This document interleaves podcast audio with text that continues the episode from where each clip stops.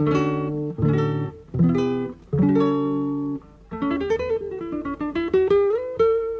Central 3 apresenta o Cinema Nacional em Revista.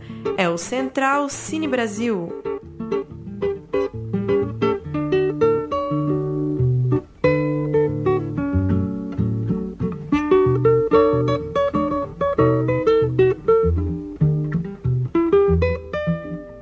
Para você ligado em mais uma edição do podcast Central Cine Brasil. Chegamos ao nosso número 80 toda semana, trazendo uma novidade sobre o cinema nacional, um bate-papo com alguém do cinema nacional contemporâneo, aqui em Central 3 com.br Toda noite de quinta-feira a gente chega com um programa fresquinho para você. No programa de hoje a gente vai falar de Lamparina da Aurora, porque eu tô ao telefone com Frederico Machado em trânsito lá no Nordeste nesse dia de estreia do seu novo longa, o Frederico que já participou aqui com a gente no programa à época em O Signo das Tetas. Tudo bem, Frederico? Por onde que você tá agora? É, parabéns pelo novo filme. Conta um pouquinho pra gente dessa estreia hoje, 30 de novembro. Tudo bem, obrigado pelo convite de participar mais uma vez do programa.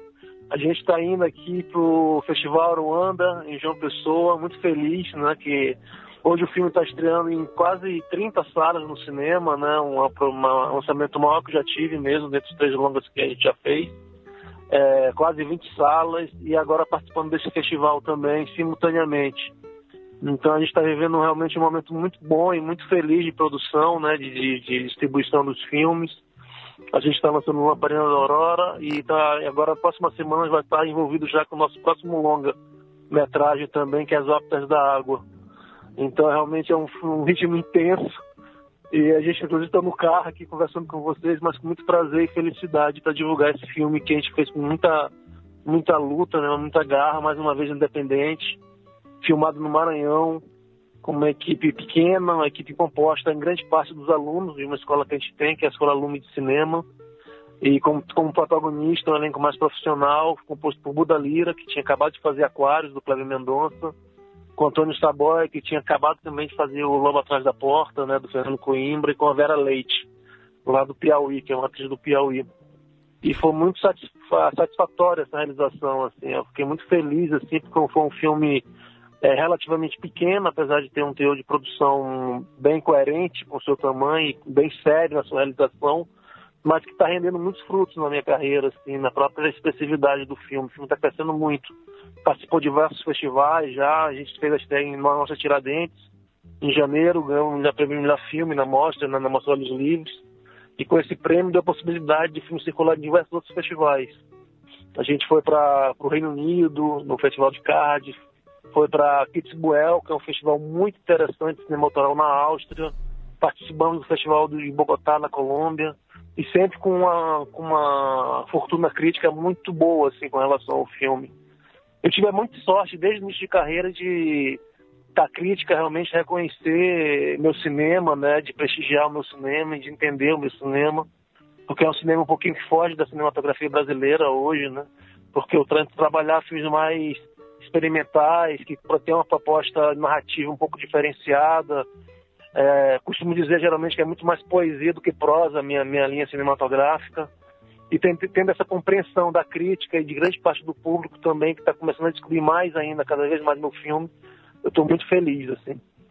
O Lamparina da Aurora, como você disse, passou por todos esses festivais, está chegando agora no circuito em 30 de novembro. Tem como, tem como trama um casal é, já numa, numa, numa terceira idade, casal de idosos que recebe é, em, suas, em sua casa um rapaz mais jovem e ali começa uma trama que gira entre o suspense, que tem hora que parece que vai flertar com o terror. Como que você define é, seu filme, Frederico? Se é que, se é que isso é fácil, uhum. se é que isso é possível para você? E uma segunda pergunta, já emendando, quando você fala de, de filme independente, dessa raça, dessa guerrilha do cinema maranhense, é, Conta um pouco mais pra gente, a gente tem uma referência do que é um cinema independente, um cinema de guerrilha aqui em São Paulo, o pessoal lá do Rio tem outro. Que particularidades, uhum. pelo fato de estar no Maranhão, esse cinema, esse seu uhum. cinema independente tem? É, o, com a primeira pergunta, né? O, Uma Parina da Aurora eu defino muito como um, um, filme que mistura assim, os dois gêneros que eu gosto muito, né? Que é o drama mais é, o drama mais existencialista, né, na linha de Bergman, de Tarkovsky, de, de alguns cineastas que realmente sempre me, me tocaram muito quando era mais novo, e com suspense psicológico, né, na linha de filmes de alguns filmes de Polanski, no início de carreira, o cinema tcheco dos anos 60, é, polonês dos anos 60, que tinha uma linha de suspense, de filmes de terror e de suspense também, que tocavam nesse ponto um pouco existencialista também. Então, de fato, é um filme que eu tento me comunicar mais, mais diretamente com o público, embora tenha algumas características que também que dificultam esse contato, porque é um filme que, tem, que não tem diálogos, os protagonistas não falam entre si, os personagens não se falam, fala apenas com os olhares, com o gestual, e o filme é narrado através da poesia do Nauro Machado, que também é uma referência em todos os meus filmes até, até esse momento, né? Que era meu pai, que é meu pai, faleceu há dois anos atrás, mas que tem um norte também muito claro com esse meu caminho de cinema, pelos próprios temas da poesia do Mauro. Então é um filme de suspense, um suspense psicológico que dialoga, que flerta muito com o cinema comercial também, porque trata de um filme de mistério, um filme de descobertas para o público. Eu tento trabalhar isso de maneira mais poética e autoral. Eu não gosto muito da palavra autoral, porque acredito que todo filme realmente é autoral. Então, o filme mais comercial ele tem uma, uma capacidade também de ser criativo e de tratar dos temas que o diretor e a produção estão estão trabalhando, né? É, mas eu acredito também nessa particularidade de ser um cinema mais proposto para a arte, mais direcionado para pensar e para o sentimento, e não somente para entreter ou para divertir. E com relação à segunda pergunta, a questão do, do cinema independente hoje, acho que tem muitas similaridades entre os estados, né? É, infelizmente, eu me sinto muito só ainda no Maranhão, assim. Tem muita gente fazendo cinema e tudo, é, com características diferentes, mas é muito difícil trabalhar no Maranhão porque é uma terra ainda que tem muitos problemas políticos, sociais, tem diferentes gerações que estão fazendo cinema, e é muito difícil me comunicar tanto com uma geração mais antiga que fazia cinema na década de 70, como uma geração mais nova também que está fazendo cinema agora, e ambos com muita, muita categoria, né? Mas eu, por ter 45 anos e ter feito, começado a fazer cinema de maneira muito solitária e não tinha muitos parceiros nessa, naquele momento que eu estava vivendo cinema e crescendo com cinema, eu me tornei um pouco solitário dentro, dentro da própria cidade. E por isso mesmo estava mais difícil. O que dá muito alento para mim fazer cinema lá no Maranhão, essa vontade muita de fazer, de fato, e ter, ter, criado uma escola de cinema, uma escola de cinema aluno, que através desses alunos é, me deu um novo gás para continuar realmente na minha cidade fazendo cinema. Porque eu já tive vários convites de sair para cidade, da, da, cidade do Maranhão, do estado do Maranhão, da cidade de São Luís, para produzir fora. Inclusive, ano que vem, de fazer uma coprodução na Argentina, em Buenos, em, uh, em Buenos Aires. É, mas eu tento permanecer sempre em São Luís, né? Porque eu sou apaixonado por minha cidade, pelo Maranhão. E esse, esse grupo de alunos que ajudou muito no Lamparina da Aurora. Grande parte da, da equipe do Lamparina da Aurora foi composta pelos alunos da Escola Lume. Então foi feito realmente de maneira coletiva. É, os alunos se transformaram produtores, assim, associados do filme. Os atores se tornaram associados do filme também.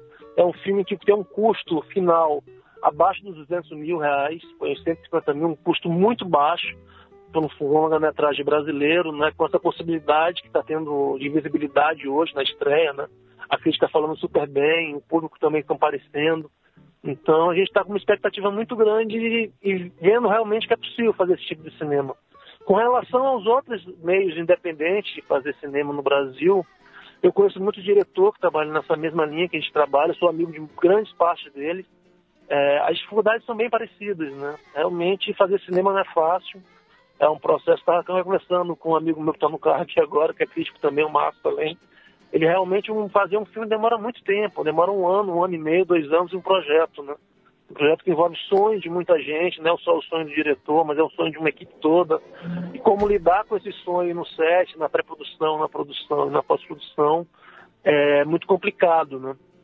Sim. Mas o fato é que a gente se surpreende cada dia, porque no set é uma descoberta a cada momento de um personagem, de uma situação, de uma pessoa, de uma proposta artística diferente, de, de uma linguagem, de uma narrativa. Então é muito interessante esse, esse, essa, esse processo cinematográfico.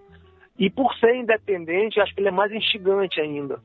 Porque quando você está envolvendo um cinema com uma produção já maior, né, que, que envolve uma produção com muita verba, com, com voltados essencialmente para o circuito comercial, é um tipo de visão diferente é um tipo de estrutura diferente, de, de moldar mais realmente para o marketing, né? Para o marketing quando vai, lançar o filme, para o retorno financeiro quando lançar o filme. O nosso prazer, o nosso processo realmente a gente acredita muito no cinema como uma reverberação da própria vida da gente. Eu acredito muito de fato que eu me revelo totalmente nos meus filmes. Assim, eu sou uma pessoa muito tímida, muito, muito fechada, mas eu me exponho como nunca nos meus filmes, né? Então, por isso que a para alguns, algumas, algumas pessoas, alguns críticos tocam isso, se percebe isso. Acredito eu nos meus filmes, isso eu, pelo menos eu tento refletir muito isso. Que legal. E falando um pouco especificamente é, sobre o filme agora, sobre o processo de filmagem, é, eu gostei, gostei muito de Lamparino da Aurora, fiquei, fiquei imaginando a, a dificuldade de se construir a, o clima desses uhum. personagens uhum. num filme sem diálogos, né? me, me remete Sim. muito a uma coisa de pensar o conto, né? Aquele conto clássico, um conto do Hemingway, uhum. por exemplo, né? Muitas é, é, ações muito pontuais, é, falas uhum. muito pouco é, é, didáticas ou claras e um clima muito bem uhum. construído, né? Em termos de, de logística ali, de decupagem, de, da organização uhum. ali da sua ordem do dia, né? Trazendo um pouco, tentando lembrar um pouco a sua rotina no set. Que diferença fez para você uhum.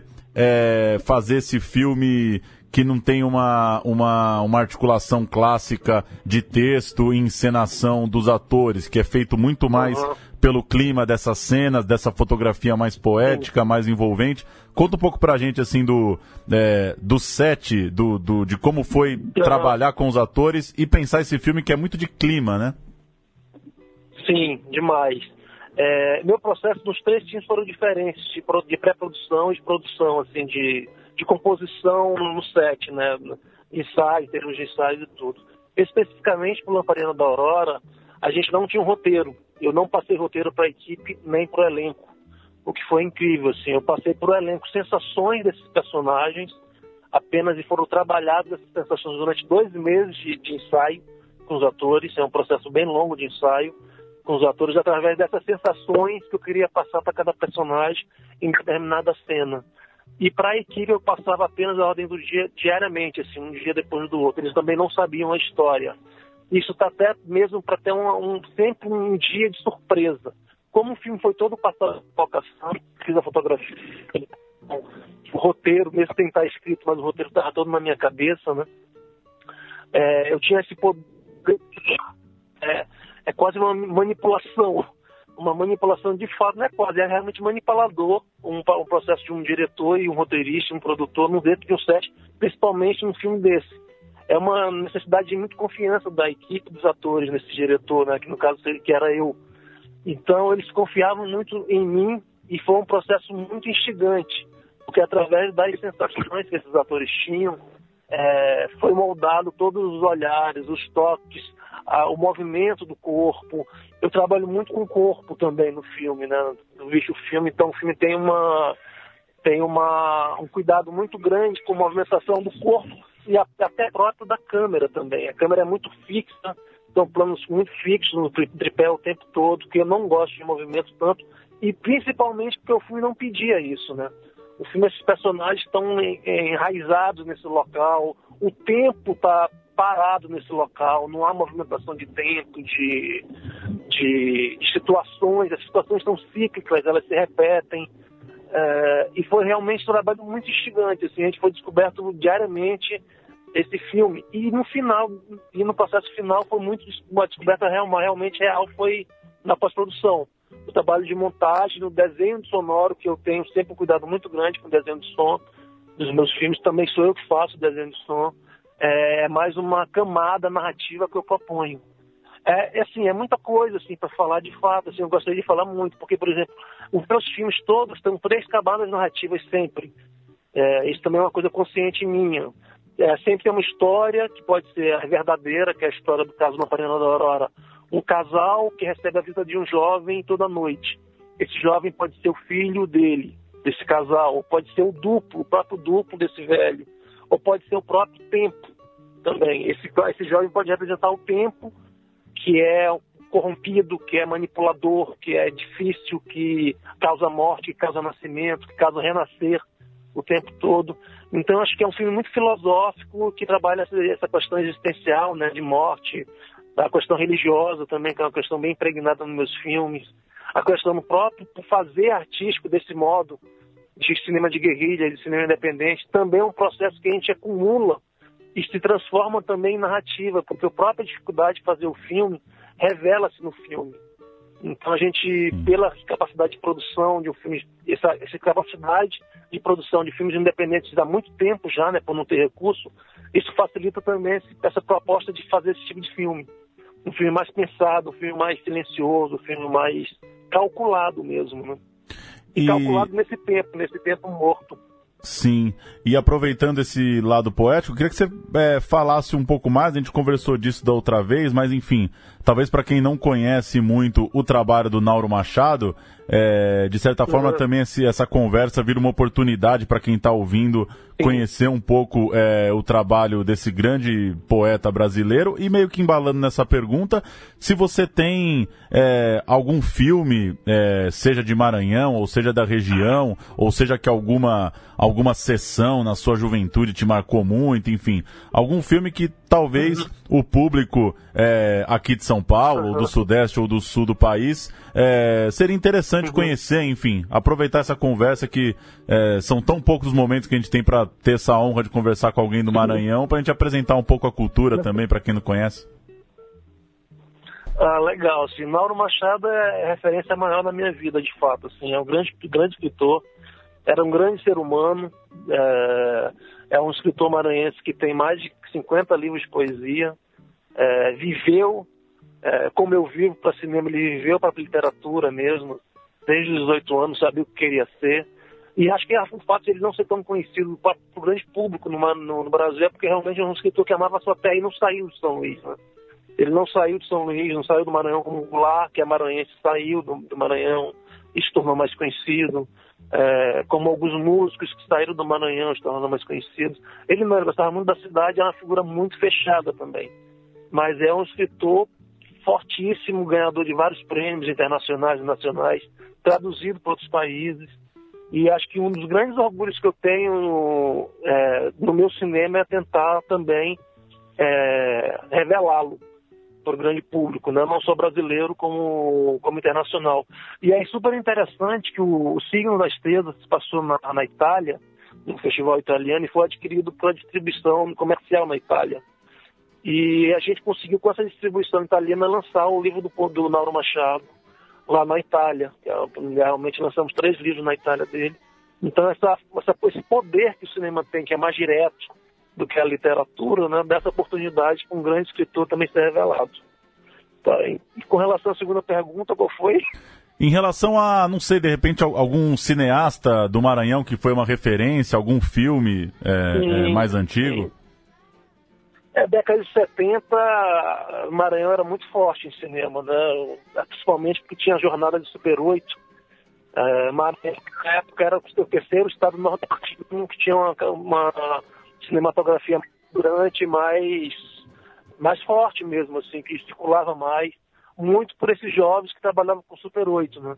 Eu posso citar com certeza o Murilo Santos, que é um professor hoje em dia, é um cineasta da década de 70 fez grandes curtas metragens assim sociais e políticos e de com, com cunho de revelar é, antropológicos também tem um trabalho muito sério com índio no Maranhão é, Bandeiras Verdes é um filme belíssimo dele e Murilo Santos fotografou meu primeiro curta que é de 97, vão fazer 20 anos já, né?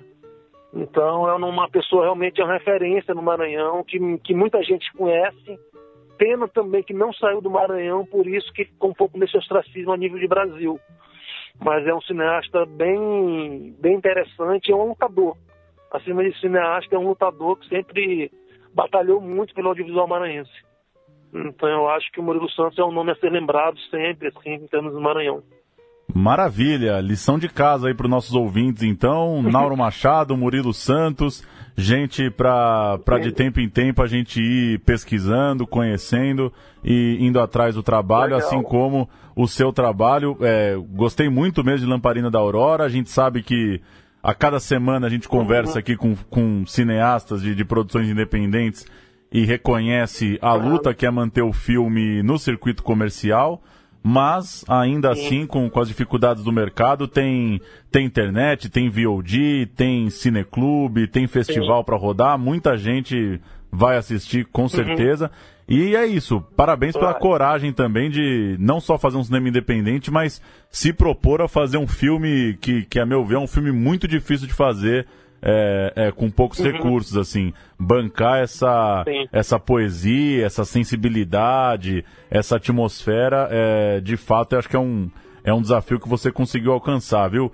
Muito obrigado pelo papo, tá, Frederico. Boa jornada aí para você. Obrigado. Valeu por, por atender mesmo em trânsito e boa sessão por aí. Seguimos torcendo aqui para o filme seguir em cartaz o máximo possível. Tá, obrigado mesmo, sucesso do programa mesmo e feliz demais com esse momento. Realmente Lamparina está sendo muito, muito respeitado. Os outros tinham sido, mas esse parece que está superando os outros em termos de respeito da crítica. E estou muito feliz, é um momento muito bom assim de carreira mesmo, de sonho.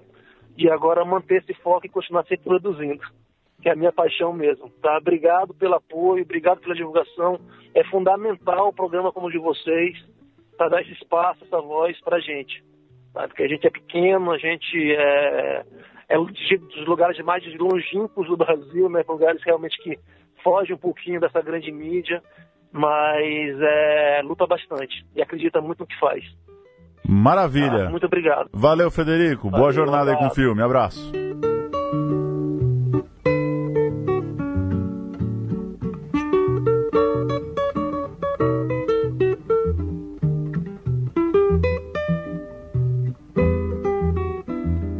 Tá então, Lamparina é, da Aurora, filme de Frederico Machado, em cartaz em todo o Brasil, estreando nessa primeira semana em 30 salas, como o próprio diretor é, comentou na entrevista. Registrar também que nessa semana é, estreia Os Parsas, novo longa de Alder Gomes, o cineasta cearense, um dos grandes expoentes da comédia atual no cinema brasileiro, diretor de Cine Hollywood, diretor de Shaolin do Sertão, uma comédia com, com um elenco bem estrelado, com Tom Cavalcante, inclusive. É, estreia também Altas Expectativas, uma comédia romântica dirigida por Pedro Antônio e Álvaro Campos.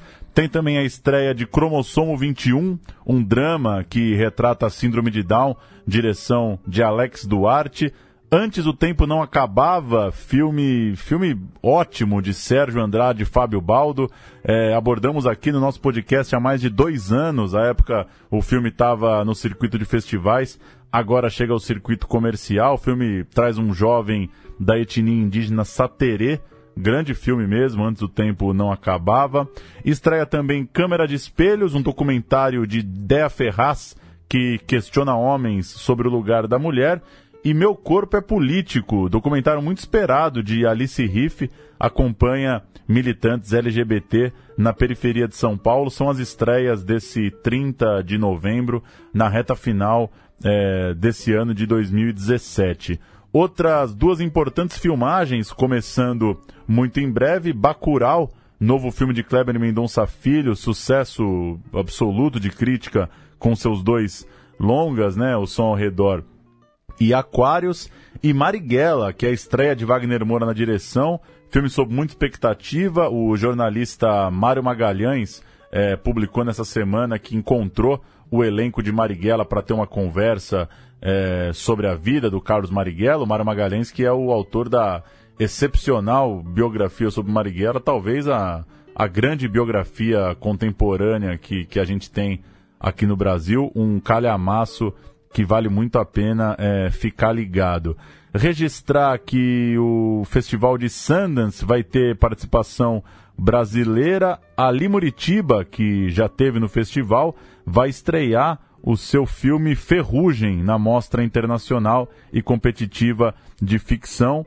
É, ele que em 2013 já teve lá com Para Minha Amada Morta. Também vai passar em Sundance o filme Benzinho, é uma do diretor Gustavo Pise, é, escreveu um roteiro em parceria com a atriz Karine Telles. Vai também é, estrear lá no, no Insanas, desculpa, as duas estreias brasileiras Insanas. E tem também um documentário, The Cleaners, que é uma produção entre Brasil e Alemanha, que fala de uma indústria secreta do apagamento de dados na internet.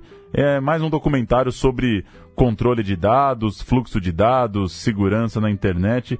Este, uma produção Brasil-Alemanha para ficar de olho também em Sundance 2018. Três filmes brasileiros, então, as duas ficções e esse documentário, uma coprodução com os alemães. É, registrar que Não Devore Meu Coração, o filme que a gente abordou na semana passada, fez 3.555 pessoas no seu primeiro final de semana, com estreia em cerca de 90 salas. É, o filme Como Se Tornar um Pior Aluno da Escola segue no top 20 é, do Brasil na semana, alcançou um total de 496 mil pessoas, está no seu sétimo final de semana. O documentário On Yoga, é, no seu segundo final de semana, chegou a 6,4 mil pessoas. Outro documentário, Gabeira, estreou com 530 pessoas em 12 salas, enquanto Lígia, uma escritora brasileira, sobre a grande escritora Lígia Fagundes Telles, fez 166 pessoas em seis salas. Um resultado interessante que vale o registro, a filosofia na alcova, em apenas uma sala, fez 214 pessoas, está só em um horário por dia aqui no Caixa Belas Artes em São Paulo, é, filme que é do, dos Sátiros, da companhia também de teatro, né, principalmente de teatro, os Sátiros. No Intenso Agora chegou a 8,8 mil no terceiro final de semana e no mesmo período o Vazante chegou a 7,3 mil. Como a gente falou há algumas semanas, é, não devem é, alcançar públicos muito maiores, tanto no Intenso Agora de João Moreira Salles quanto Vazante da Daniela Thomas. E Gabriel e a Montanha, no seu quarto final de semana, chegou a 37 mil pessoas. Esse sim, é um patamar um pouquinho mais alto, alcançando aí, já passando de um mês em exibição. É isso, Central Cine Brasil de número 80, recomendando então demais Lamparina da Aurora, filme do maranhense Frederico Machado, que a gente teve o prazer de conversar no programa de hoje. Central Cine Brasil chega toda noite de quinta-feira em central3.com.br, também nas nossas redes sociais ou para você que preferir assinar o feed, joga aí no seu tocador de podcast no celular, Central Cine Brasil, toda noite de quinta-feira tem um programa novo, uma entrevista, um debate, um papo sobre o que tiver de mais interessante rolando no cinema nacional. Semana que vem a gente volta com mais um filme, mais uma conversa sobre o cinema brasileiro e a gente se encontra lá. Até, um abraço.